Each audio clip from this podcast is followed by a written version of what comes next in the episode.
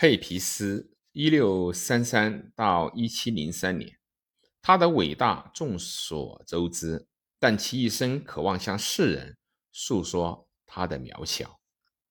塞米尔·佩皮斯写成了史上最生动的日记。在海军部担任要职的近十年间，他用引人入胜的文字记录其生活，其所见之世界。细节之详实，足以让十七世纪的伦敦重现人间。佩皮斯富有好奇心，思想开明，对人间的一切悲喜都保持着敏感和专注。他享受富足的生活，又安于清贫。他乐于承认自己拥有七情六欲，只是被道德和实有的悔意所困扰。佩皮斯的日记在他在世的时候无人知晓，这大大增添了其魅力。对大多数人而言，佩皮斯是成功的典范。一个出身贫寒的裁缝之子，靠自己的双手打拼，成为了海军军官，及海军部长、议会议员和皇家学会会长等身份于一身。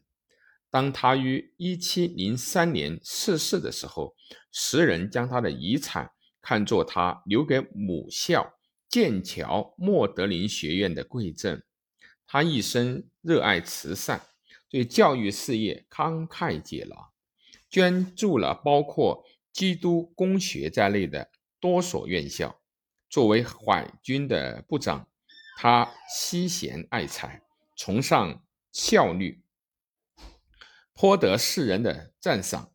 培皮斯的日记在其死后一个世纪内并不为人所知，直到莫德林学院雇佣了一个贫困的研究生，解读了他那费解的数记，这一宝贵的遗产才得以与世人所见。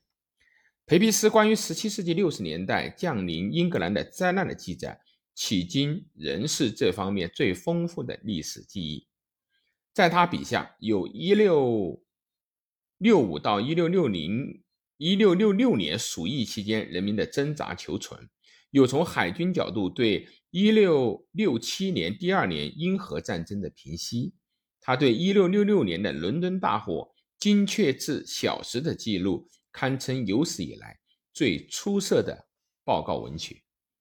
培皮斯得以在海军平步青云，主要归因于王室对他的厚爱，但他在日记里从未因此而偏袒朝廷。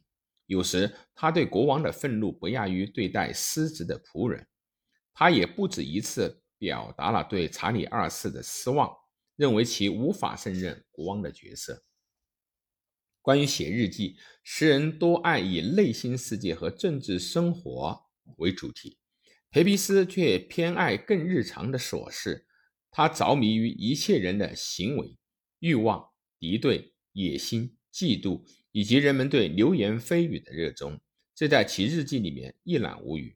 而其描绘之生动，仿佛人物就在眼前。与其他写日记的饶舌者不同，培皮斯看待自己十分的坦诚，既不自我标榜，也不掩饰不足。自嘲与诚实中无一丝做作、做作，足见其对人性的专注。这恰是皮佩皮斯的所长。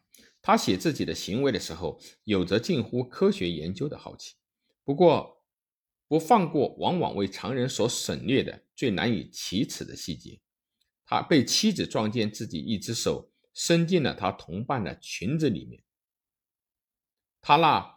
叛经离道的弟弟死时，自己在伤心中夹杂着宽慰，却又因此而愧疚。佩皮斯既写自己偷窥查理二世新欢情妇的华丽内衣，也没有遗漏自己经历的鱼水之欢。他与妻子因爱情结合，婚后生活跌宕起伏。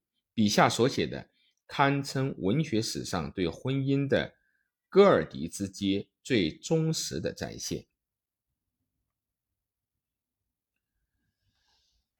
辛辣的争吵，眼泪汪汪的对骂，掐着对方的鼻子，恶言相向，然后又再度和好。漫长的卧谈和生病时的关心，佩皮斯毫不保留地记录着他又一次玩弄其他妇女以后，给妻子伊丽莎白买礼物来减轻自己的愧疚，写他们性交的细节。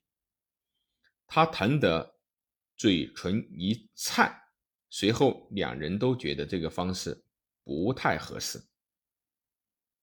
如此十年，由于担心自己的视力下降，裴皮斯记日记的笔根到此终结。最后，他写道：“此若吾视吾入土之，